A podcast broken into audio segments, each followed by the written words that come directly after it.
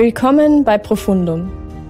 Wir möchten den historischen christlichen Glauben in seiner Länge, Breite, Höhe und Tiefe erforschen und nach seiner Wahrheit, Schönheit und Relevanz fragen.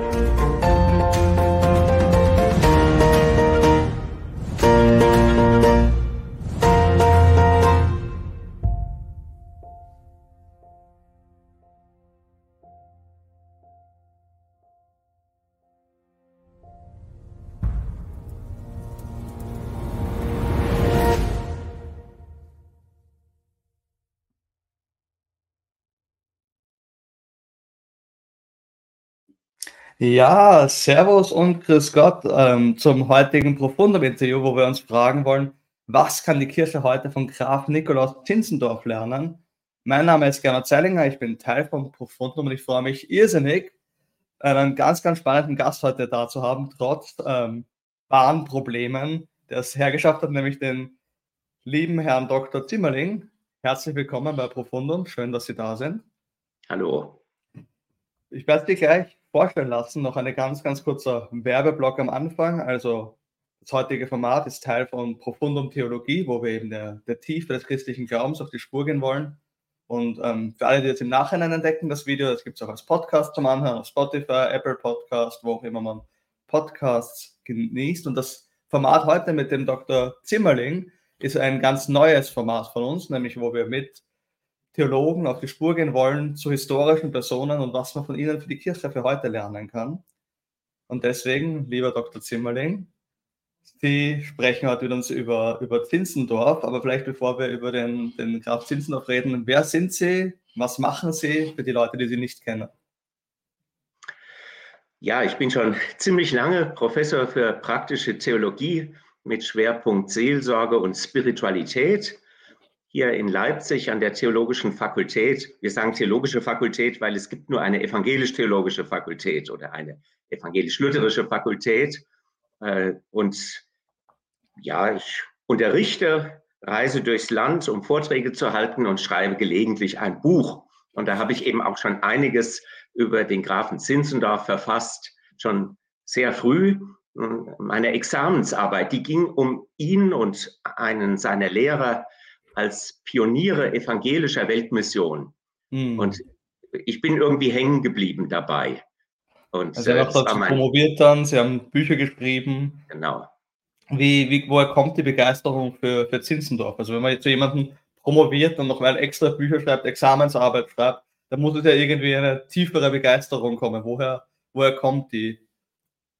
Ich denke, dass er zwei Dinge miteinander verbunden hat einerseits eine wirklich ja, brennende Liebe, muss man sagen, für mhm. Jesus Christus und gleichzeitig sich nicht gescheut hat, über die Fragen des Glaubens zum Teil auch sehr kritisch nachzudenken. Mhm. Und ich habe ihn ja während des Theologiestudiums, genauer gesagt ganz am Beginn kennengelernt. Und als Theologiestudent, da reflektiert man ja auch seinen eigenen Glauben. Mhm. Und hm. er kommt da auch in eine gewisse Krise, den mitgebrachten Kinderglauben, mhm. äh, hm. der, der, der wird da, sage ich mal, auf den Prüfstand gestellt. Und da hat mir eben die Beschäftigung mit Zinzendorf tatsächlich geholfen, einerseits, ähm, ja, ich sage das jetzt mal so, Gott weiterhin zu lieben, aber damit äh, auch das Nachdenken über äh, Glaubensfragen zu verbinden. Mhm klingt irgendwie perfekt für das, was wir Profundo machen wollen. Also sehr, sehr guter Einstieg. Ähm, gefällt mir sehr gut. Dann lassen wir uns, lassen Sie uns doch gleich anfangen mit dem, mit dem, ich habe mir den Namen rausgeschrieben, Nikolaus Ludwig Graf von Zinzendorf und Pottendorf. Ähm, wer war er? Woher kommt er? Wo sind die Beginne von, von Graf Zinzendorf? Wollen Sie uns mal da hinein in die Person? Also ich vermute ja mal, dass doch einige es geben wird, die diese Sendung sehen, hören, die mhm. aus Österreich kommen. Und da wird sie doch sicher sehr freuen, dass der Graf Zinzendorf aus einem niederösterreichischen Adelsgeschlecht stammt, mhm. das äh, irgendwann eben in den Reichsgrafenstand erhoben wurde. Das heißt, sie haben eine eigene Herrschaft gehabt in Niederösterreich. Und ähm, es war aber dann so, ja, am Ende des Dreißigjährigen Krieges, dass äh, es keine Evangelischen mehr geben durfte in Österreich. Mhm. Die mussten das Land verlassen. Allerdings Zinzendorfs Großvater hätte bleiben können. Allerdings auch der Kammerdiener musste zur römisch-katholischen Kirche konvertieren. Und das hat er irgendwie nicht gewollt. Und mhm. da ist er nach, wie man damals sagte, ins Reich ausgewandert, nach Nürnberg. Mhm. Und äh, es gab aber einen Zweig der Familie, der in Österreich geblieben ist und sogar in Wien zu hohen, hohen Ämtern äh, aufgestiegen ist, dann allerdings irgendwann auch konvertierte. Mhm. Ähm, und das, das, war also. Entschuldigung. Ja, bitte. Also, nein, nein, nein. Ich wollte nicht unterbrechen. Ähm, das heißt, ähm, was war dann, weil es ist ja ganz spannend, wenn man jetzt, wenn ich kurz einen Vorblick geben darf zu, zu Zinzendorf ja. und Leben. Ähm, das heißt, die Vorgeschichte von ihm fängt jetzt schon mit religiöser Intoleranz eigentlich an. Und genau. Dorf hat eine komplett andere Agenda, also sehr, sehr ökumenisch, sehr breit gedacht. Woher kommt das in seinem Leben, dass er diesen, diesen Switch dann machen kann? Mhm. Also ich denke, es ist tatsächlich die Familienherkunft, die ihn mhm. dazu geführt hat, weil Sie haben ja schon darunter gelitten, Ihre Heimat zu mhm. verlieren. Das hat er ja durch seinen Großvater, ich, ich muss zugeben, dass ich nicht ganz genau weiß, ob er ihn persönlich gekannt hat. Entschuldigung. Aber in Familien ist es ja auch so, dass selbst wenn man einen Großvater oder eine Großmutter nicht persönlich kennt, dass es ja Stories in der mhm. Familie gibt, die weitergetragen werden.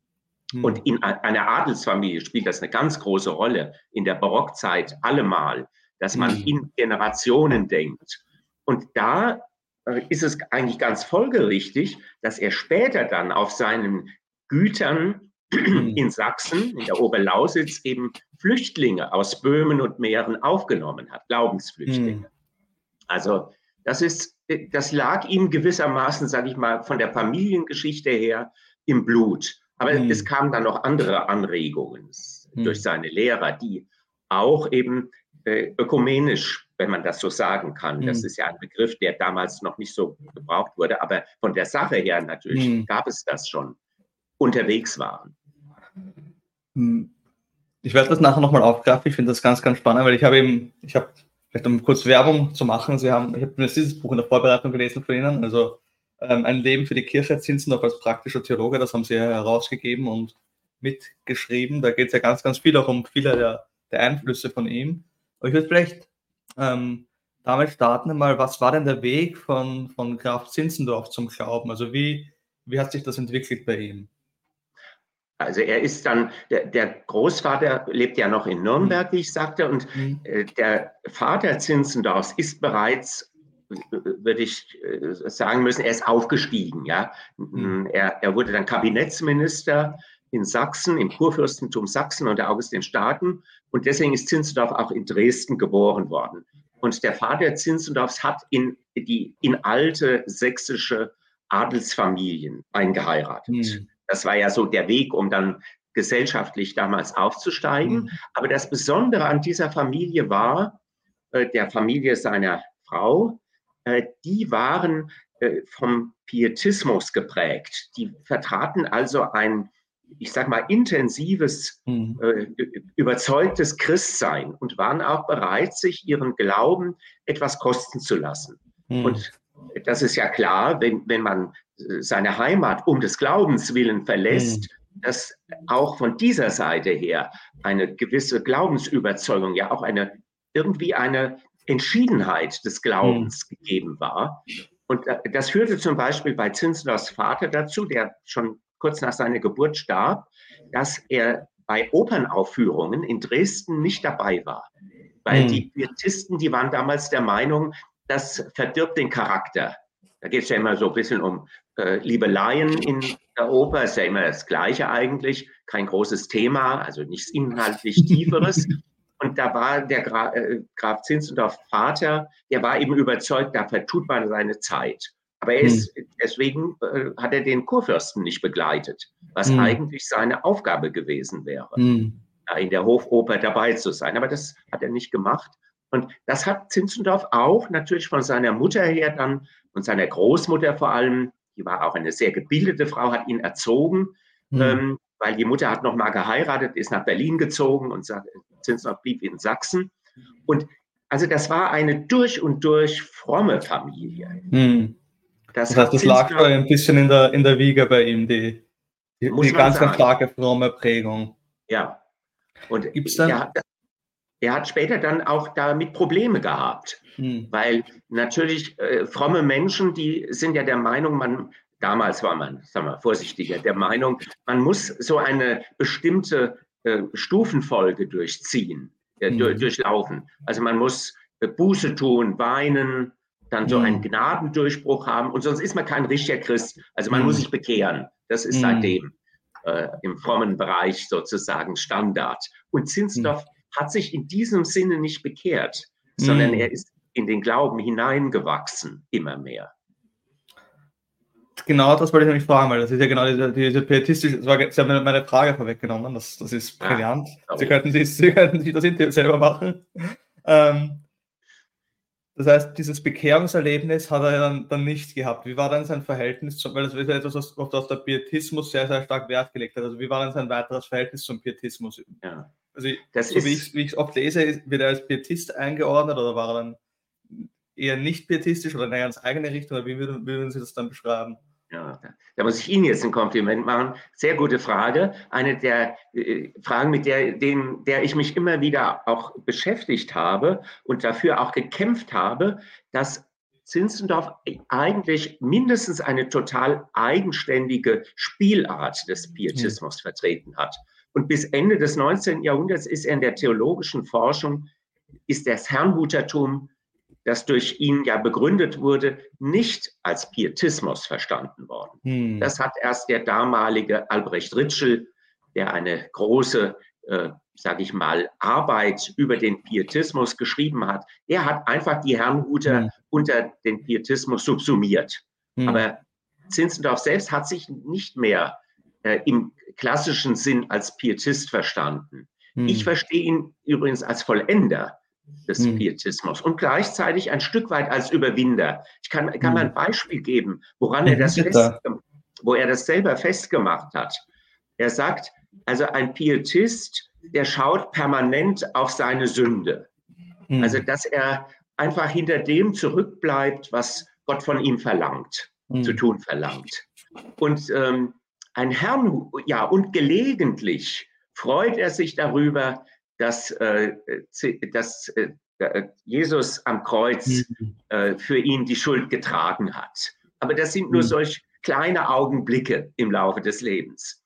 Und Zinsendorf sagt, ein Herrnhuter, also so wie er sich selber verstand, mhm. der schaut permanent auf das, was Jesus bereits für ihn getan hat und freut sich sein Leben.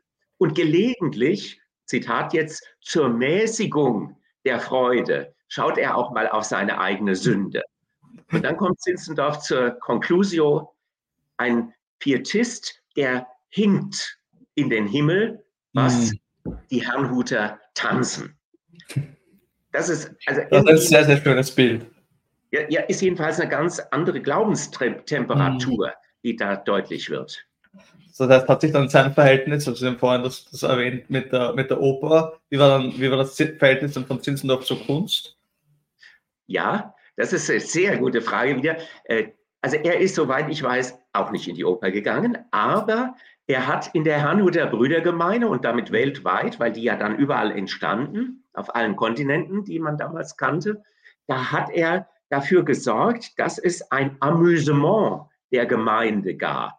Mhm. Und das Amüsement der Gemeinde war ein sogenanntes Liebesmahl, ein Agape-Mahl. Da hat man miteinander Kaffee, Tee, äh, irgend sowas, Kakao getrunken, sofern es das damals schon gab, und dazu ein Rosinenbrötchen gegessen. Und dann schöne Lieder gesungen, sich ausgetauscht über, ja, auch Erfahrungen mit dem Heiland. Aber es, es war so eine Mischung von Geselligkeit, Amüsement eben und ja, Vertiefung des eigenen Glaubens. Mhm. Also er, er hat in gewisser Weise eine, ich habe das mal so genannt, Aristokratisierung der äh, Brüdergemeine vollzogen. Also das, was er da in Dresden an Ästhetik, in Zwinger mhm. und an anderen Stellen gelernt hat. Das hat er in einfacherer Weise, aber schon auch in ästhetisch sehr ansprechender Weise in Herrnhut dann und an anderen Stellen in Deutschland verwirklicht. Jetzt schon wieder rückfragen, noch weil ich mich auch für das ganze Thema Kunst und Christentum interessiere, aber mhm. ähm, vielleicht haben Sie mehrfach Herrnhut erwähnt. Ähm, worum geht es? Also was sind die Herrnhuter? Ja. Wie kommt es dazu, dass, dass Zinsendorf diese Gemeinschaft gründet? Ähm, und was, was zeichnet diese Gemeinschaft jetzt aus, abgesehen davon, dass sie in den Himmel tanzen? Was ich erstmal sehr sympathisch finde. Ja, das ist äh, sozusagen die nächste äh, Stufe seines Lebens und das ist das, wieso wir, äh, warum wir uns heute mit ihm überhaupt beschäftigen. Er ist äh, von seiner Familie, obwohl sie fromm war, hm. ist er gezwungen worden, Jura zu studieren. Er durfte nicht Theologie studieren, weil Theologie war für einen Hochadligen ein No-Go. Mhm. Das war im Protestantismus so, anders als im Katholizismus. Da mhm. konnten ja auch äh, durch Bischofsämter, Kardinäle, konnte man warum aufsteigen. So? Also warum, warum, also gerade irgendwie so das Priestertum aller Gläubiger oder sowas, wieso kann ein Aristokrat nicht Theologe werden? Ja, weil, dahinter? weil eben ein Pfarrer gesellschaftlich unter äh, mhm. dem Adligen stand. Und das bedeutete also ein Abstieg, ein gesellschaftlicher. Und das hat die Familie bei aller Frömmigkeit nicht zugelassen. Mhm. Und äh, deswegen musste er also Jura studieren, aber er hat das Familienverbot umgangen. Er hat in Wittenberg äh, Jura studiert und hat dann Privatissime bei mhm. Theologieprofessoren gehabt. Also die haben ihm persönlich dann Vorlesungen gehalten und äh, das war natürlich für die eine Ehre. Hm. Für mich auch so, wenn ich jetzt der äh, Kronprinzessin Victoria von Schweden, wenn ich der jetzt so ein paar Lectures geben dürfte in hm. Theologie, ja, das würde mich natürlich auch irgendwie kitzeln. Und also, so falls ihr heute zuschaut, das Angebot von Ihnen steht? Äh, das war natürlich damals noch viel, noch viel stärker, ja, als heute, dass der Adel ja der Tonangebende war in Deutschland oder überhaupt in Alteuropa. Und mhm. von daher gesehen, also er wurde Hof- und Justizrat, unbezahlte Stelle bei August dem Starken. Er war gleichzeitig dann König von Polen geworden in Dresden. Und in dieser Zeit hat er von seiner Großmutter ein Gut erworben in der Oberlausitz. Das mhm. ist so etwas östlich von Dresden. Und äh, das war nicht Herrnhut, äh, sondern das war Bertelsdorf. Und dort in Bertelsdorf, das liegt an der Grenze zu Böhmen, heute Tschechien, mhm. und da gab es Flüchtlingsbewegungen damals. Es gab nämlich in Böhmen, also es gehört ja zum Habsburgerreich, da gab mhm. es eine Reihe von äh, Geheimevangelischen. Und die wollten ihren Glauben nicht mehr im Geheimen leben, sondern öffentlich. Und einer ihrer Anführer hat dann bei Zinzendorf nachgefragt ob sie sich auf dem Gelände seines Gutes ansiedeln dürfen. Das waren Handwerker. Die konnten also mit ihrem Know-how, auch wenn sie kein Land hatten, konnten sie sozusagen überleben. Hm. Und Zinsdorf hat das aus den vorhin schon diskutierten Gründen ihnen erlaubt. Hm. Und daraufhin haben sie einen neuen Ort gegründet auf dem Gebiet des Gutes, hm. Bertelsdorf. Und dieser neue Ort hieß dann äh, das war 1722.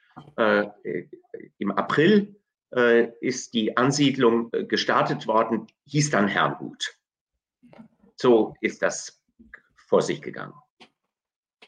Die, die Herrnhuter haben eine enorme ähm, Legacy, also eine enorme, fällt das deutsche Wort ich ein, aber Legacy ähm, ja, hinter sich. Also ich erste, ja, ein großes Erbe. Also man spricht ja heute noch, also ich glaube, die, die, die, sind ja heute noch irgendwie Teil von, von dem, was man in, in frommen Kreisen hört. In England, ähm, wie ich für Theologie studiert habe, da heißen die, glaube ich, Moravians, da wird ja auch genau. immer wieder auf sie Bezug genommen. Also was ist dort passiert in Herrnhut, was so eine, was so eine Tragkraft hatte, so eine Strahlkraft hatte, dass das noch bis, bis heute gestrahlt, also was, was nur eine Flüchtlingsansiedlung hätte noch nicht die Strahlkraft bis heute. Was, was, was ist dort abgegangen, könnte man quasi sagen. Ja, also zunächst mal war es in dieser Siedlung so wie bei allen frommen Menschen. Die sind sich voll, furchtbar in die Wolle gekriegt. Ja, die, jeder hat also auf seinem Glaubensstandpunkt beharrt. Mhm. Die Böhmen waren, die böhmischen Brüder waren schon unter sich nicht ganz 100 Prozent eins. Mhm. Das war auch schon mal ein gewisses Problem. Und es gab aber außer den Böhm, böhmischen Brüdern sehr schnell Zuzug von anderen frommen Menschen, die irgendwie sich danach sehnten, sage ich mal, ja, in solch einer geistlichen Gemeinschaft zu leben und mhm. die auch zum Teil verfolgt wurden äh, in ihrer Heimat, sodass da also ein ziemlich buntes, frommes Konglomerat zusammenkam. Und äh, da gab es dann einen, der ist aufgetreten und hat äh, prophezeit, dass, äh, weil er offensichtlich einen Gegner hatte, einen frommen Gegner, dessen Meinung er nicht so gut fand, dass jetzt der Herr kommen wird und äh, die Herrnhuter wie die Rotte Cora in den Abgrund reinreißt. Und der Erbauer Herrnhuts ist Christian David, ein Zimmermann. Der hat sich von dieser Vorstellung ähm, packen lassen, muss man sagen. Und mhm. da der ja Zimmermann war, hat der sich ein kleines Häuslein gebaut am Waldrand und wollte von dort aus in aller Ruhe zuschauen, wie der Rest Herrnhuts, wie die Rotte Cora in den Abgrund gerissen wird. Er hat, sagt Zinsendorf später, darüber Buße getan. Mhm. Ja, dass er sich also retten wollte, während mhm. die äh, Schwestern und Brüder zum Teufel gehen sollten. Und in dieser Situation hat Zinzendorf sich beurlauben lassen von seinem Staatsamt in hm. Dresden und ist nach Herrnhut gezogen, um diese total zerstrittenen äh, Herrnhuter äh, durch unzählige Gespräche seelsorgerlicher Natur, aber auch juristischer Natur zusammenzubringen. Und am Ende dieses Prozesses, und das hat jetzt Zinzendorf selber nicht bewirken können, war dann eine Abendmahlsfeier in Bertelsdorf, in der lutherischen Kirche, wo also offensichtlich alle aus Herrnhut, Dorf liegt etwas oberhalb und mhm. Bertelsdorf im Tal, sind sie hingegangen und haben mit dem dortigen Pfarrer zusammen, der hat auch das Abendmahl selber nehmen wollen, bei einem anderen Pfarrer das Abendmahl genommen. Und das ist eine, da ist eine Art Erweckung passiert. Mhm. Und die hat sich ganz handgreiflich gezeigt, sie haben sich gegenseitig um Vergebung gebeten für ihren mhm. frommen Starrsinn. Und äh, dann heißt es im äh, Diarium, im Tagebuch der Brüdergemeine, sie lernten lieben. Mhm. Das war 1727, am 13. August, steht bis heute als Gedenktag, als wichtigster Gedenktag der Herrnhuter Brüdergemeine nach der Erbauung Herrnhuts im Herrnhuter Losungsbuch. Mhm. Und was, ist echt faszinierende Geschichte. Wie, was passiert dann dort? Also ich, ich, im, meine erste Berührungspunkt mit Zinzendorf war ähm, Wesley eigentlich, der hm? in Amerika mit denen in Berührung kommt. Also was passiert dort in, in Herrnhut oder was macht Zinzendorf in Herrnhut, dass dort so eine Strahlkraft auf einmal entsteht und dann eben ein anglikanischer Prediger, der Missionar in Amerika ist, auf einmal ähm, extra dorthin fahren muss, an die Grenze zwischen ähm, Sachsen und, und, und, Österreich, in ein Flüchtlingslager, in ein ehemaliges, in ein frommes. Was, was passiert dort? Was, was geht dann ab in, in, in Herrnhut? Also es ging ja nicht ganz von heute auf morgen ab, aber immerhin tatsächlich war es wohl so, dass äh, das natürlich irgendwie bekannt wurde, was da passiert ist an diesem 27. August, Quatsch, 13. August 1727 und dass ja, die, die Menschen, die Herrnhuter, ähm, meinten auch, dass sie diese Erfahrung an andere weitergeben sollten. Mhm. Und sie waren so eine Art Reiseprediger, mhm. also jedenfalls einige von ihnen. Und da sie Handwerker waren, konnten sie sich während dieser Reisepredigten, zwar ja Laien, ernähren durch ihre Hände Arbeit. Mhm. Und das war sozusagen die Vorstufe dessen, was dann 1731 äh, passiert. Zinzendorf war ja, wie gesagt, hochadlig mhm. und er war eingeladen bei den Krönungsfeierlichkeiten seines Cousins, des, dänischen, des neuen dänischen Königs in Kopenhagen. Und da gab es einen Kammermohren namens Anton. Mhm. Und Zinzendorf hat den Besitzer dieses Mohren äh, gefragt, ob er ihn nach Herrnhut mitnehmen dürfte. Mhm. Denn der Moor Anton der hatte ihn, der Kammermoor, wie man damals mhm. sagte, Anton, hatte ihm erzählt, der kam von den Antillen, es war mhm. dänische Kolonie damals, Und da seien sehr viel seiner Verwandten und auch andere, die hätten Sehnsucht nach dem Evangelium. Hm. Und also er war offensichtlich, der Anton war in Kopenhagen Christ geworden. Und dann hat Zinzendorf ihn kurzerhand mitgenommen und bei einer hm. Abendversammlung in Herrnhut sprechen hm. lassen. Und daraufhin haben sich am gleichen Abend noch zwei Herrnhuter bei Zinzendorf gemeldet, ein Franke und hm. ein böhmischer Bruder. Hm. Sie wären bereit, nach St. Thomas auszureisen. Und Zinzendorf ist ein kluger Menschenkenner gewesen. Er hat zu den beiden gesagt, das ist schön und gut, hat mit ihnen gebetet und sie nach Hause geschickt. Und nach eineinhalb Jahren hat er sie gefragt, ob sie immer noch diesen Wunsch hm. haben. Und sie hatten den. Und das ist der Beginn der evangelischen Weltmission, wenn man so will. Mhm. Und im Gefolge davon sind dann eben Siedlungen nach dem Vorbild Herrnhuts auf der ganzen Welt entstanden. Das ist eigentlich der, der Grund. Und der Ausgangspunkt ist eigentlich ein schwarzer Sklave aus Dänemark. Also ist auch so, muss man sagen. Faszinierend. Ja. Ähm, vielleicht zwei Fragen noch und dann möchte ich in die Ideen reingehen von, von Graf Zinzendorf. Das eine wäre, ähm, er hatte unglaublich internationale Beziehungen. Also ich habe im, im, im, das Buch gelesen, da geht, kommt er dann Einflüsse vom Common Book of Prayer und Reisen nach England und Reisen in die Weltmission, wo er selber auch St. Thomas besucht und so weiter. Ähm, und umgekehrt Interesse an koptischen und ostkirchlichen ähm, Traditionen, wo er Gesandte nach Konstantinopel schickt und so weiter. Ähm, woher kommt diese internationale Faszination und was, was, welchen Einfluss hat das auf die Arbeit von Zinzendorf? Eben genau diese, also ich nehme mal an, das war nicht üblich im 18. Jahrhundert, dass jemand von Antigua bis Konstantinopel bis, ähm, weiß nicht, wo Beziehungen mhm. unterhält. Also welchen Einfluss hat das auf die, auf die, auf die Arbeit der Herrn Hutter und auf Zinzendorf?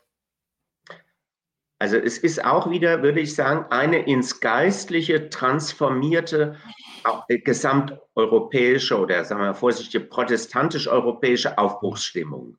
Die protestantischen Seemächte, Holland, England, Schweden, Dänemark, die hatten ja gegenüber den katholischen Mächten Nachholbedarf. Hm. Die hatten ja, die katholischen Mächte haben ja schon im 16. Jahrhundert, sogar Ende des 15. Jahrhunderts, Amerika entdeckt, mehr hm. Süd- und Mittelamerika und aber auch Afrika und, und so weiter, Asien, Teile. Asiens. Und da war es jetzt so, dass England, Dänemark, äh, Niederland nachgezogen haben. Hm. Und äh, das waren auch die Länder, die damals in Europa geistig am fortschrittlichsten waren. Und hm. Zinzendorf hatte in diese Länder, vor allem nach Holland und nach Frankreich, seine Kavalierstour gemacht, seine Bildungsreise hm. als äh, fertiger Student, sage ich mal. Hm. Und da hatte er natürlich einen weiten Horizont mitgebracht, hm. viele Ideen, ja. Und in diese, er, er war ja ein frommer Mensch und mhm. er hat sozusagen diese Ideen dann übertragen, letztlich auf den Missionsbefehl. Wenn mhm. Jesus äh, sagt, der Auferstanden in Matthäus 28, dass äh, wir in alle Welt gehen sollen, um mhm. das Evangelium zu äh, verkündigen und Menschen sozusagen in die Nachfolge zu rufen, dann ist das die logische Konsequenz sozusagen mhm. dieses Aufbruchs außerhalb Europas hm. aber eben nicht mehr um, ich sag mal, äh, um Reichtum zu erwerben. Das war ja bei den Handelskompanien das Entscheidende. Hm. Bei Zinzendorf war, um, wie er hat das sehr hübsch ausgedrückt, um Seelen für das Lamm zu werben. Also ich sage es etwas abgegriffen, um Menschen in die Nachfolge Jesus hm. Christi zu rufen. Jetzt so viele Rückfragen noch. Ähm, ich, ich, schließe mal das Biografische ab mit einer, mit einer Abschlussfrage, so wenn man jetzt, wenn, also wir sind jetzt mitten im Leben von, von Graf Zinzendorf, wenn jetzt aufs Ende von Leben von Zinzendorf zurückspringen, was waren so die großen Erfolge und vielleicht auch welches Scheitern? Auf das hat er ja offensichtlich nicht so gerne geblickt, ähm, mehr auf das, was, was das Lamm am, am Tun war. Ähm, aber was, was waren so die großen Erfolge, das große Scheitern, was am Ende vom Leben von Zinzendorf stehen bleibt aus Ihrer Sicht? Also es gab auch großes Scheitern, ja, das muss man sagen. Die wichtigste Brüdergemeinde in meiner hessischen Heimat, ursprünglich komme ich aus äh, einem, einer Kleinstadt nördlich von Frankfurt und da ganz in der Nähe war der Herrnhaag. Es war hm. eine Gemeinde, die innerhalb von wenigen Jahren tausend Mitglieder hatte. Hm. Mit äh, einem ganz, äh, ja, sage ich mal, modernen Lebensstandard. Zum Teil, es gab natürlich keine Leibeigenen beispielsweise hm. in der Brüdergemeinde. Sie, sie, äh, das würde jetzt zu weit führen. Es gab ansatzweise in manchen Missionsstationen gab es Sklaven. Hm. Das muss man sagen. Aber das ist ein ganz anderes Kap Kapitel. Äh, aber das war tatsächlich so, dass äh, diese Gemeinde nach zehn Jahren aufgegeben wurde. Hm. Weil äh, da sind Vorkommnisse gewesen, man, man kann, hat es äh, nicht genau rausgefunden, aber man meinte schon im Himmel zu sein. Hm. Und äh, also man hat das, wir tanzen in den Himmel ein bisschen übertrieben, ja. Und äh, es war nicht so, dass in dieser Gemeinde nicht weiterhin sehr intensiv gearbeitet wurde. Aber mhm. es, es, ist berichtet, dass gerade die jungen Männer, die mhm. sind irgendwie in eine fromme Ekstase geraten. Die konnten beispielsweise nicht mehr, nicht mehr aufhören, die Treppe hoch und runter zu laufen. Ja, und das ist natürlich schon ein bisschen, ist schon ein bisschen pathologisch fast gewesen. Und äh, ja. Hm. Aber insgesamt muss man sagen, hat Zinsdorf an seinem Lebensende, er ist ja äh, in Herrnhut gestorben, also genauso ist er in Bertelsdorf gestorben, aber das ist ja sozusagen, da war auch mhm. sein Schloss. Und äh, da sagt er äh, zu den Menschen, die dann um sein Sterbebett äh, sitzen oder stehen, ja, dass äh, er, er, also ja im Frieden mhm. mit seinem Herrn äh, sterben würde. Und die das miterlebt haben, die, die sagen, ja, da ist, ist für sie ein Stück der, der Himmel offen gewesen. Mhm. Obwohl er ein nicht leichtes Leben gehabt hat, auch was seine Krankheiten betraf in den letzten Jahren. Und sein ältester Sohn ist gestorben. Drei Töchter haben äh, überlebt und haben auch Nachkommen. Ich kenne einige Nachkommen, die in siebter Generation, also Enkel Zinzendorf sind, auch zum Teil fromme Männer und Frauen. Aber ähm, ja, also es, es war ein Leben wie, wie von anderen Menschen auch, ja, mit, hm. mit vielen äh, Rückschlägen auch. Aber insgesamt sieht man diesem Leben eben an, was Zinzendorf wollte. Also in, er, er hat sein Leben in den Dienst Gottes gestellt und das, daran hat er bis zum Schluss nicht verbissen, aber doch hm. ähm, konsequent festgehalten. Faszinierend. Ähm, ja, vielleicht auch das der Grund, warum er dann so einen Einfluss gehabt hat. Ich würde würd jetzt gerne in das Thema ähm, die Theologie von Graf Zinzendorf gehen. Ich persönlich beim, nur beim Vorbereiten habe mir, ich mhm. glaube, 21 Sachen, die mir theologischen Themen aufgeschrieben, die mich interessieren würden. Die werden wir nicht alle unterbringen. Deswegen vielleicht die Frage an Sie, Dr. Zimmerling. Ähm, was wäre, wenn, wenn man jetzt auf, auf das Leben von Graf Zinzendorf schaut, was waren so die großen Anliegen und Ideen? Also Sie haben vorhin auch erwähnt, dieses brennende, diese brennende Liebe für Jesus und also diesen kritischen Fragen nachgehen. Ähm, was waren so die, die, die, die theologischen Einsichten oder die großen theologischen Überzeugungen oder die großen theologischen Dinge, die Zinzendorf begeistert haben, wo, Sie sagen, über das sollten wir auf jeden Fall reden oder wissen, wenn man über Zinzendorf nachdenkt? Also eines ist sicher, er ist ja als der derjenige in die Kirchengeschichte eingegangen, der eben Zinsen, der, der Jesus mit der ganzen Kraft seines Herzens geliebt hat. Hm. Und er, er, hat darüber ja auch Rechenschaft gegeben, warum er das tat. Ähm, er sagt, also so etwas, was Gott sich ausgedacht hat, um den Menschen zu retten, eben indem er selber sein Leben am Kreuz gelassen hat, äh, das zeigt, so sagt Zinzendorf, dass ihm die Noblesse äh, des Gemütes Gottes. Also so, das, das hat ihn sozusagen überzeugt von Gottes Liebe, hm. dass äh, Gott sein Leben hingegeben hat in seinem Sohn äh, für das Leben der Welt. Und das, das hat ihn irgendwie, also keine Vernunftargumente, das, das hängt damit untrennbar zusammen. Hm. Das ist ja die Zeit schon der Frühaufklärung und des werdenden Rationalismus. Und Zinzendorf hat erkannt, anders als die Theologie seiner Zeit, insofern ist er ein Vordenker gewesen, dass der christliche Glaube nicht allein auf Gründen der Vernunft aufgebaut mhm. werden kann. Die Vernunft ist zwiespältig. Mhm. Das klingt nach Luther, also Kreuz und, und diese Zwiespältigkeit der Vernunft. Ähm, worauf ja. baut sich für ihn in der, der, der, der Glaube auf, für, für Zinzendorf? Also das Gefühl hm. spielt für ihn eine entscheidende Rolle. Wobei für ihn, er hat einen Gefühlsbegriff, äh, also er nimmt im Grunde genommen den äh, Schleiermacher ja, und die Romantik damit voraus. Mhm. Äh, der Gefühlsbegriff bei Zinzendorf, der ist ähm, etwas ein bisschen anders, als wir ihn heute verstehen. Wir meinen ja, wenn wir Gefühl sagen, na ja, das ist irgendwas, was äh, sich verändert. Das kann stark sein, es kann wieder weggehen und so. Das meint Zinzendorf gerade nicht. Es ist ein Gefühl, das in den Aussagen oder den Zusagen der Bibel verankert ist. Mhm. Aber es genügt eben nicht, die Aussagen der Bibel, dass Gott mich liebt oder dass er mir vergeben hat, rein mhm. rational zur Kenntnis zu nehmen. Das, mhm. das erreicht nicht die Tiefe meiner Persönlichkeit. Das ist ja faszinierend. Also für, mein Kopf geht in zwei unterschiedliche Richtungen. Ich, ich nenne mal beide und sie, sie greifen dann auf, was, was drei Richtungen jetzt mittlerweile. Ähm, das eine wäre zu sagen, ähm, das ist ja etwas sehr Individuelles, also dieses, dieses Gefühl, also wie, wie, wie sieht er dann das, sieht er das also etwas sehr Persönliches, Individuelles oder wie, wie würde er das einordnen?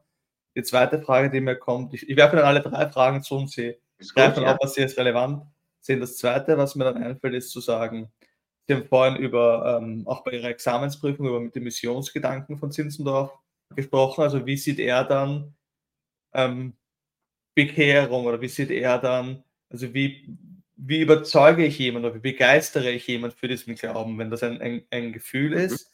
Ähm, und der dritte Gedanke ist dann, der dritte Gedanke ist mir entfallen. Also nehmen Sie mal diese zwei Gedanken auf, das reicht wahrscheinlich ja. eh schon ein bisschen. Ja, also vielleicht äh, beginne ich mal mit dem zweiten, weil das ist tatsächlich ganz interessant. Also er ist tatsächlich der Überzeugung, dass äh, auch die äh, sage ich mal, wo, wo die Herrenhuter dann hingegangen sind, zu Eskimos, Indianern, Sklaven auf den Antillen, äh, mhm.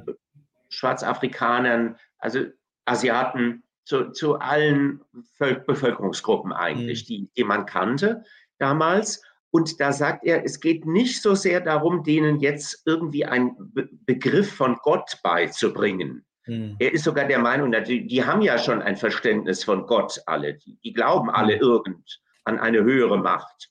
Mhm. Aber damit soll man sich nicht aufhalten als Missionar, sondern mhm. man soll sie auf den Heiland hinweisen.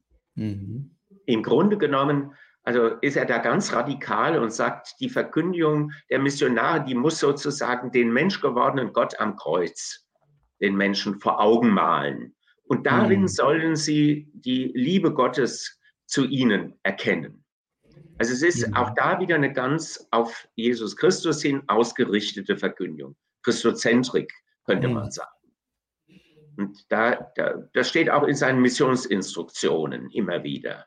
Also nicht sich aufhalten mit ja, Argumenten für oder gegen äh, jetzt äh, Jesus und äh, seinen Kreuzestod, sondern den einfach vor Augen malen. Mhm. Und dann gucken, ob der Geist Gottes vielleicht einen Menschen schon vorbereitet hat. Da, dazu, mhm. das ist allerdings noch eine Grundannahme Zinzendorfs in mhm. seiner Missionstheologie.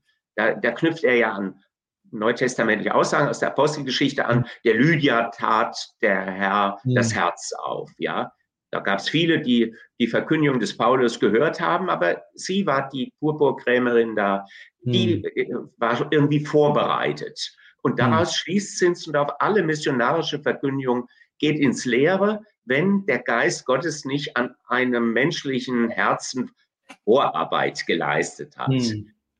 Und das ist vielleicht jetzt mal die eine, eine Frage.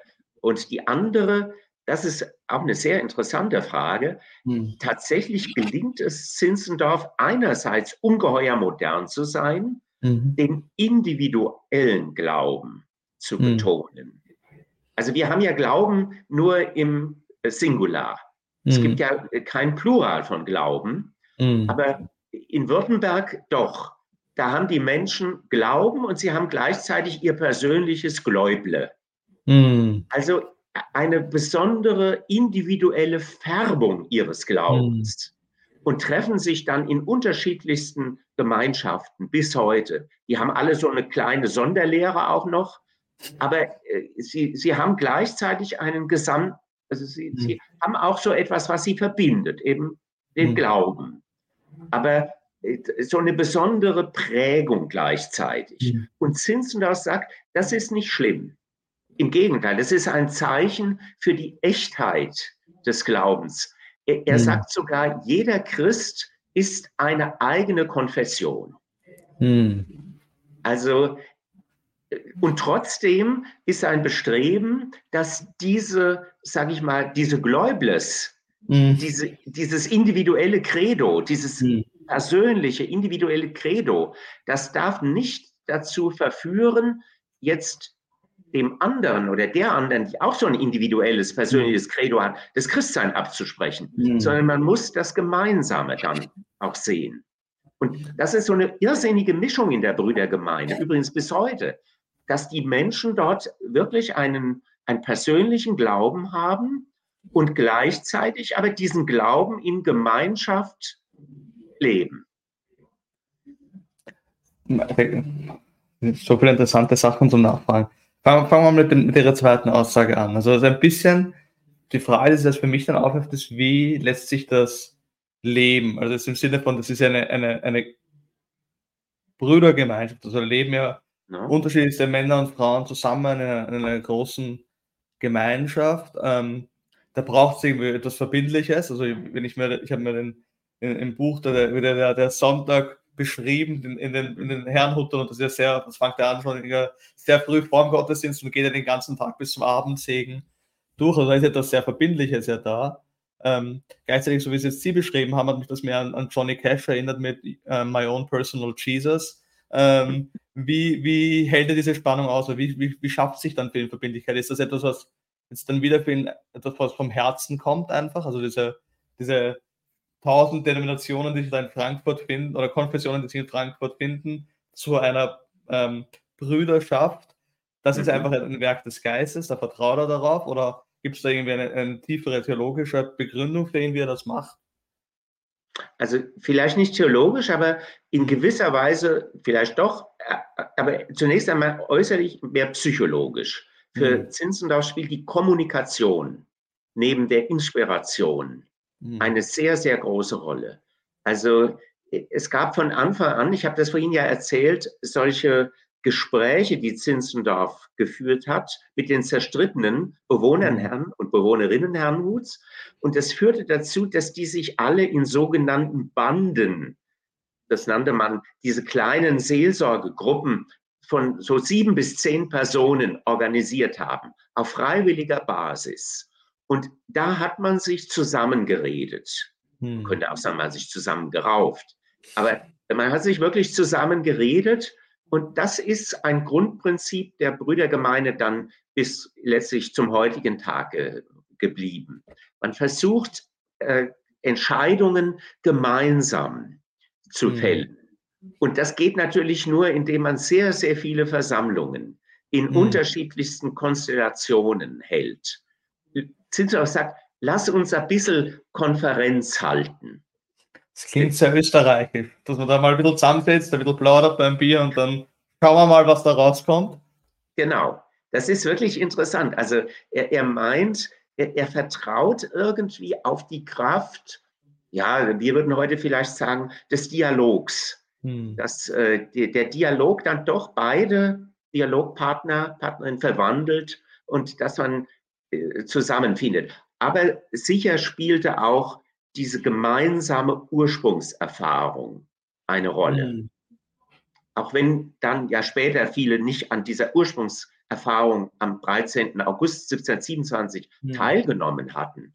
Aber natürlich hatten sie das erzählt bekommen und die Wirkungen mhm. dieser, dieses Tages, die, die waren ja spürbar oder nicht nur spürbar, die waren ja handgreiflich sichtbar, dass Menschen, die im Grunde genommen zehn Jahre vorher äh, Flüchtlinge waren, sich angesiedelt hatten, zu bescheidenem Wohlstand wiedergekommen waren in diesen zehn Jahren, dass die bereit waren, um des Evangeliums willen wieder alles zurückzulassen, in die Welt zu ziehen.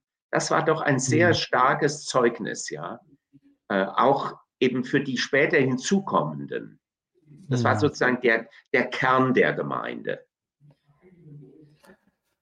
Die, das andere, was Sie angesprochen haben, ist dieser ganz starke Fokus aufs, aufs Kreuz, auf den Heiland, auf die Liebe Gottes, die in den Mensch gewordenen Gott am Kreuz. Ähm, ich glaube, da könnte man jetzt ganz, ganz viel entfalten. Also ich hoffe, ich hoffe doch, wir kommen noch zu, zu Folgegesprächen, Herr Dr. Zimmerling. Also ich glaube, da könnte man noch ganz viel ähm, aus, aus, rausholen aus dem.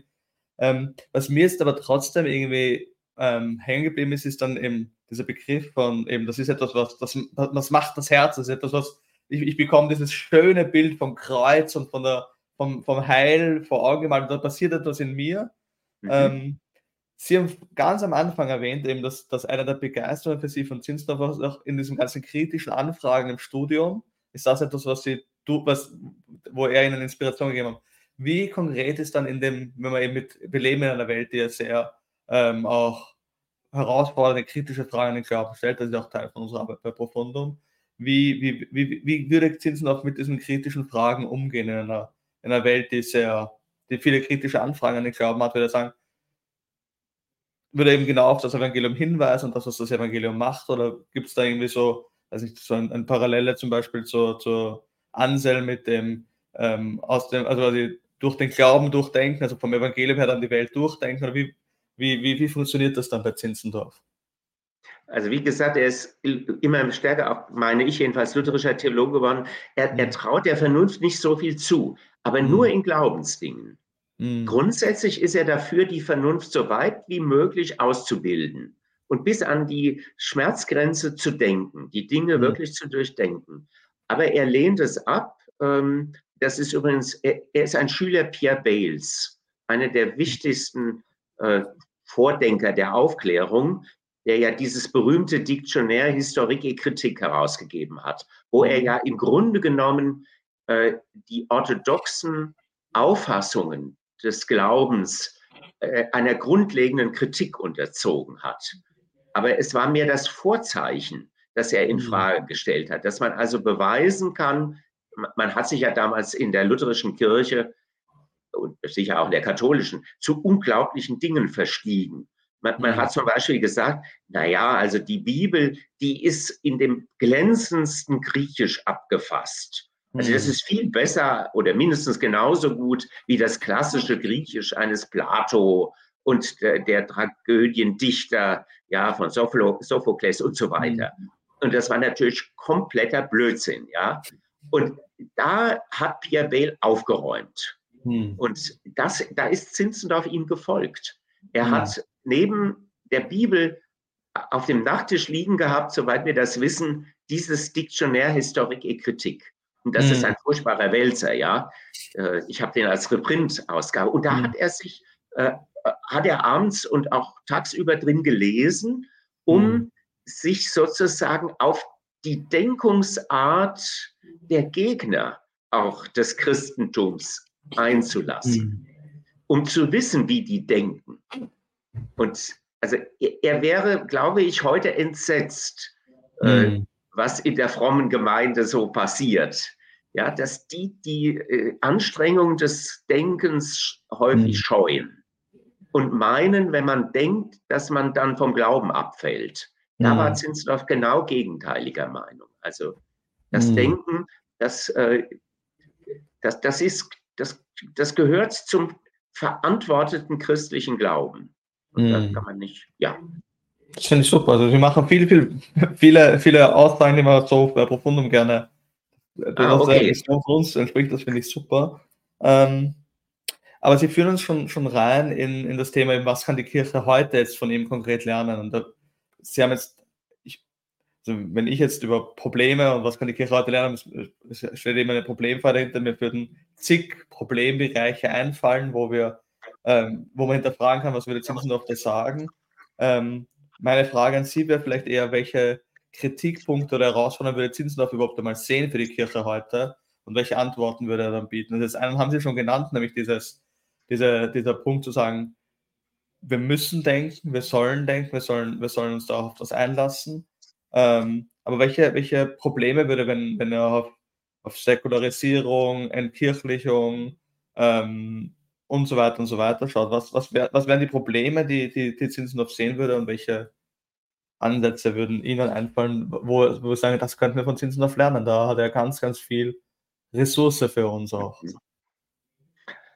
Also ich, ich bin nicht hundertprozentig sicher, ob wir wirklich davon lernen könnten, aber mhm. ich sage mal, wie er dem begegnet ist. Also mhm. je mehr die, äh, der Rationalismus im 18. Jahrhundert fortgeschritten ist, desto massiver mhm. ist Zinzendorf in seiner Verkündigung geworden. Mhm. Und er hat also versucht, diese intellektuell äh, orientierte Aufklärung mit einem ganz äh, rationalistischen Gottesbegriff, also Gott, Tugend und Sterblichkeit war ja übrig geblieben, sozusagen vom christlichen Glauben. Da hat er dieses Programm in den 1740er Jahren entwickelt. Ja, man muss also beispielsweise besonders massiv die Wunden Jesu in das Zentrum hm. des Glaubens rücken.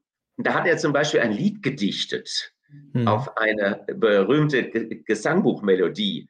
Und dieses Lied hat nur eigentlich ein Wort gehabt, Wunden. Hm. Wunden, Wunden, Wunden, Wunden, Wunden, Wunden, Wunden, Wunden, Wunden, Wunden, Wunden, Wunden, Wunden, Wunden, Wunden, Wunden, oh ihr Wunden.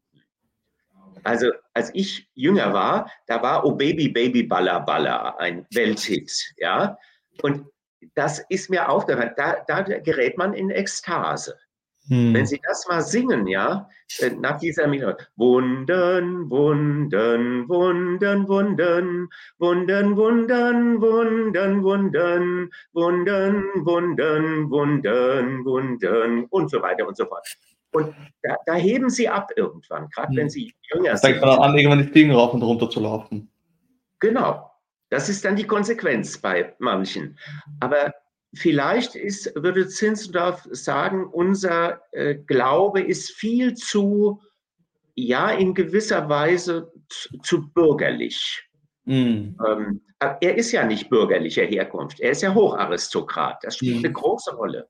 Er ist ein Homo Ludens, ein mm. spielerischer Mensch. Er, er probiert aus. Also Improvisation ist ein wesentlicher Begriff für ihn. Und das würde er uns wahrscheinlich raten, ein bisschen was auszuprobieren stärker.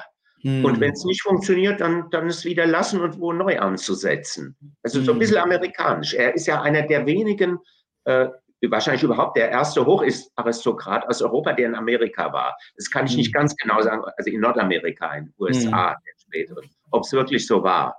Aber einer der ganz frühen. Und er hm. hat dort eine ganz veränderte Weltsicht mitgebracht. Mhm. Das, äh, die, die Zukunft liegt in Amerika, das hat er damals erkannt. Mhm. Erstaunlicherweise schon. Mhm. Und dass die Weite des Landes, diese engen Grenzen Europas bei weitem hm. übersteigt. Und das hatte dann Rückschlüsse für ihn natürlich auch auf, also diese Provinzialität der, hm. gerade der evangelischen Landeskirchen, jetzt in Deutschland speziell, die, die, die würde er ganz kritisch sehen auch. Ähm, vielleicht ein paar Rückfragen dazu, weil ich finde das, find das ganz interessant. Das heißt, wenn wir jetzt zum Beispiel mit, mit ähm, eben jetzt, ich glaube gestern war ein Bericht oder vor ein paar Tagen der Bericht ähm, aus Deutschland jetzt eben, dass zum Beispiel die Volkskirchen jetzt Richtung 50 Prozent mhm. langsam wandeln ähm, und auch von innerhalb der Volkskirchen ist noch ein einstelliger Prozentsatz, der irgendwie aktiv ist und ich, wir machen Apologetikarbeit dabei Profundum und da gibt es auch viele kritische Rückfragen, ob das jetzt Skeptiker sind, Menschen, die ähm, zwar noch einen gewissen kulturellen Anknüpfungspunkt haben als Christentum, aber doch sehr, sehr skeptisch sind, ob das Muslime sind. Ähm, würden Sie sagen, die Antwort, die, die, die bei, bei Zinzendorf zu finden ist, ist ein, ein klarerer Fokus aufs Evangelium, also nicht auf dieses, sich jetzt dann auf, auf ja, auf, auf, auf, auf versuchen, das anzupassen, sondern einfach mal zu probieren. Und, und das andere, was mir, was mir gekommen ist, ist dann eben die, die ganze freie Generation Lobpreis. Da gab es ja auch so ein berühmtes Buch vor ein paar Jahren.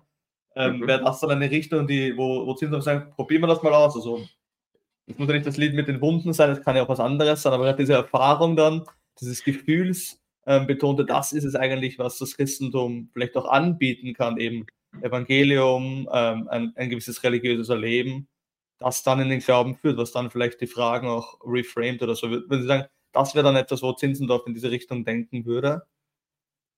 Also ist, ist unterschiedlich. An der Stelle denke ich sicher, weil er da wittern würde, da ist irgendwas bei dieser ganzen Lobpreiskultur, ja, was wirklich das Herz anspricht und Menschen begeistert für Jesus. Und also er, er ist kein Vermittlungstheologe, das muss man mhm. sich immer klar machen. Also Anschlussfähigkeit eines Gedankens aus der Bibel an den Mainstream der, der Gegenwart, der geistigen, der mhm. Geistigkeit heute, das, das ist bei ihm nicht, ja, das, das mhm. kennt er so nicht. Aber was er kennt ist, und das, das ist ein bisschen paradox das, mhm. zu dem Gesagten eben, er, er, ist bereit, sich auf alles einzulassen, komischerweise. Also mit den Leuten zu gehen ein Stück weit, auch sich sozusagen in ihre, ihr Denken hinein zu versetzen und gegebenenfalls äh, es sich auch zu eigen zu machen. Also das, das ist so eine, Doppel, so, so eine mhm. doppelte Bewegung. Es ist sehr interessant, dass von ihm gesagt wird, er hat eigentlich mit jedem Menschen sehr schnell ein existenzielles Gespräch führen können. Mhm. Ob das ein Bauer war, ein Landwirt oder ein Handwerker oder ein äh, König oder ein äh, Gebildeter, ein Professor, sage ich mal, mhm. und die nicht alle gebildet sind. Aber das, äh, ja, wie soll ich sagen, das, das ist ein Charakteristikum von ihm. Mhm. Er, er, er, hat, er, er, hat schon etwas auch Aufklärerisches an sich. Mhm. Also, dass er äh, Gleichheit und Brüderlichkeit, mhm. das sind schon von ihm die, die, die Stichworte seiner Anthropologie. Mhm. Ja, das, das ist ganz deutlich. Sonst könnte er ja als Hocharistokrat sich nicht gemein machen, ja, mhm. mit ganz normalen Menschen, ohne mhm. Abstand. Äh, mhm. Deswegen, also die Titel fielen in der Brüdergemeinde weg. Und das, das denke ich, würde er sicher, äh, also was gut ist an unserer Gesellschaft heute, das würde er sicher aufnehmen. Hm. Sie, Sie, Sie, Sie zeichnen das Bild von einem sehr innovativen, sehr modernen, sehr und gleichzeitig sehr bibeltreu oder sehr, das ist das richtige Wort, sehr Christusfokussierten ähm, Denker und Mann. Eine Sache, die mir im Buch, ich habe es vorhin schon mal gesagt, extrem aufgefallen ist, ist, ähm, das habe ich eben gar nicht erwartet gehabt dann und das kam im Buch ganz stark vor, gleichzeitig, obwohl er eben so innovativ und modern und, und, und so weiter war, mhm. hat er, so habe ich glaube ich, das im Buch richtig gelesen habe, mehr Liturgie eingeführt, als es üblich war damals und auch nochmal ältere, auf ältere Liturgien zurückgegriffen. Also eben auf, auf koptische, auf das Common Book of Prayer, auf ostkirchliche Traditionen und extra irgendwie nochmal neue Übersetzungen anfertigen lassen von ewigen alten Kirchenhymnen.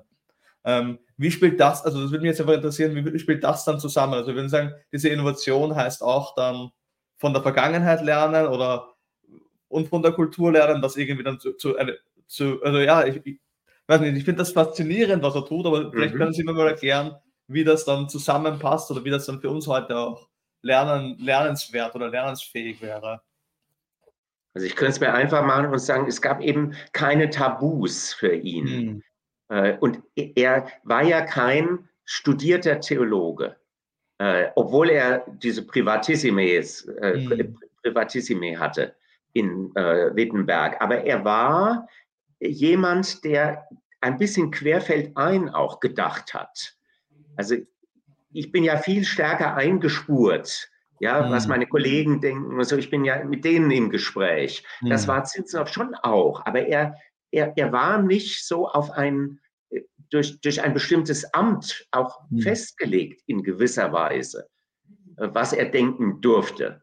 Er, er ist einer der großen Laien der evangelischen Kirche, wie hm. Terstegen, äh, mhm. ziemlich gleichzeitig. Und das birgt in sich wenn diese Menschen die Tradition auch gleichzeitig versuchen zu rezipieren, birgt das in sich ein großes Innovationspotenzial. Mhm.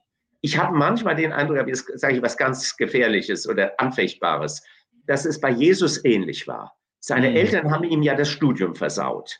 Ja, der mhm. war ja in Jerusalem da als Zwölfjähriger und die Mutter konnte es nicht aushalten, dass er da blieb und hat, er, er musste also Handwerker bleiben. Mhm. Deswegen hat er Zeit seines Lebens um die Anerkennung letztlich als rabbinischer mhm. Lehrer äh, kämpfen müssen. Aber das ist die Voraussetzung gewesen, dass er nicht wie die Schriftgelehrten gesprochen mhm. und gelehrt hat, sondern mit Vollmacht. Mhm. Und äh, nicht, das wird ausdrücklich gesagt, mhm. nicht wie die Schriftgelehrten, ja. Und das ist bei, finde ich, in, in vielen Predigten, ich habe alle Predigten Zinzendorfs, die äh, gedruckt worden sind, gelesen. Das sind Hunderte. Und ich wollte ja, sagen, er hat nicht, er hat nicht zigtausende Predigten gehalten, also müssen ja.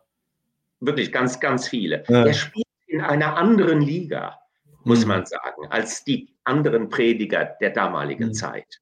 Ja, das, weil er so, so die Dinge so frisch sieht, äh, mhm. irgendwie sich nicht scheut. Also er, er, hat wenig Manschetten, wenig Tabus, mhm. die ihn hindern, zu, zu, ja, anders zu denken. Eine mhm. Sache muss ich vielleicht noch sagen, damit das Bild nicht zu geschönt jetzt rüberkommt. Mhm. Zinzendorf hat bis an sein Lebensende unter schweren Glaubenszweifeln gelitten. Hm. Dass, äh, dass, doch, was er da den Menschen nahebracht, dass das also ridikül sei, so sagt er, also lächerlich. Und es ist überliefert, dass wenn er auf die Kanzel stieg oder wo immer er gepredigt hat, erst in dem Moment es wegging, äh, wo er anfing.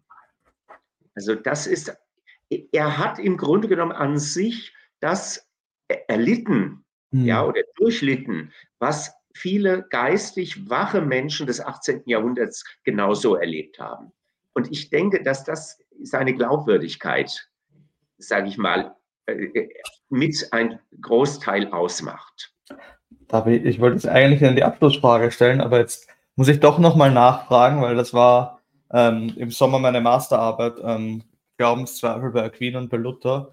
Das haben Sie ah. mir am Schluss nochmal das Thema Glaubenszweifel hingeworfen. Also wie ist er damit umgegangen dann? Also wenn er, das ist beim Predigen ist das dann immer vergangen oder was war dann, was war dann seine Auffassung? Also weiß nicht, Charles Taylor schreibt ja auch davon, dass wir jetzt in einer Gesellschaft leben, wo alle, wo mhm. wir, wir alle Thomas sind, wo wir alle zweifeln in einer säkularen, pluralistischen Gesellschaft.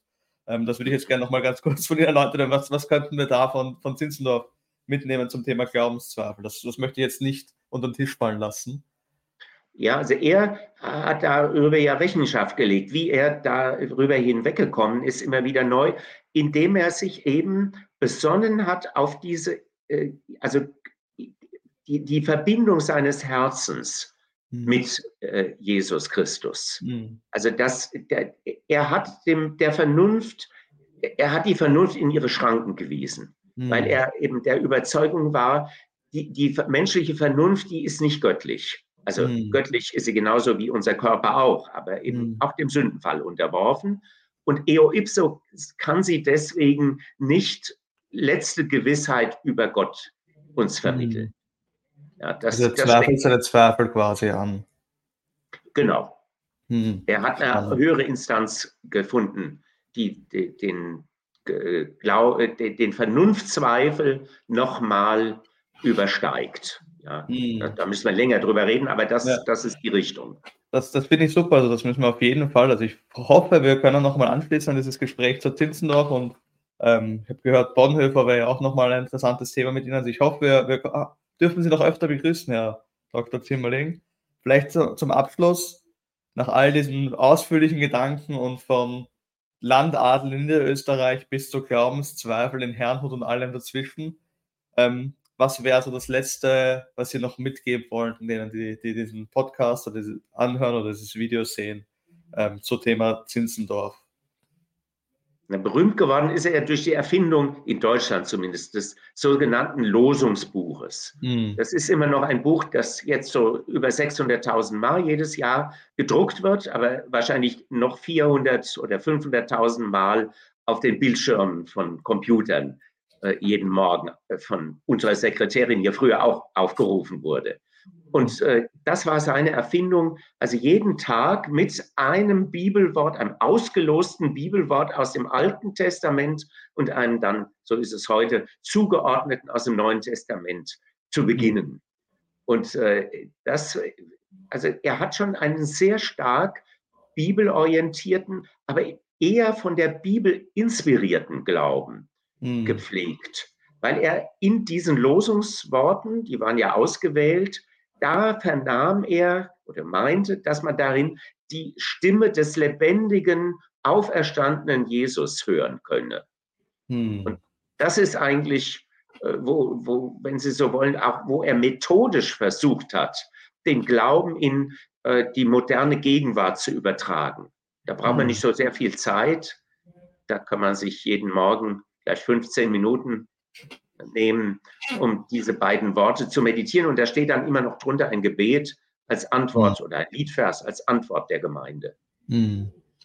Das ist ein spannendes Spannungsverhältnis zu ihrem anderen Helden, Dietrich Bonhoeffer, der war ja kein Fan von den, von den Losungsworten. Aber ich finde ja. eine sehr, sehr gute Inspiration. Ähm, dann möchte ich mich bei Ihnen bedanken, lieber Dr. Zimmerling. Also es war ein, eine ganz, ganz große ähm, Reise, eine ganz, ganz spannende Reise. Ich hoffe auch für die, für die Zuschauer eine inspirierende Reise. Danke auch an alle Zuschauer, Zuhörer, die, die dabei waren.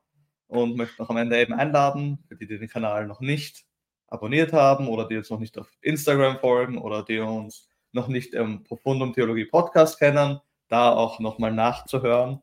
Ähm, also wenn man es heute live gesehen hat und nochmal nachhören möchte, was der Herr Dr. Zimmerling alles Spannendes zu Zinsdorf gesagt hat, dann kann es auch ganz gemütlich am Weg, nachdem er die Losungen gelesen hat, dann am Weg in die Arbeit oder auf die Uni nachhören. Vielen Dank, Herr Zimmerling. Vielen Dank an alle Zuhörer. Bis zum nächsten Mal.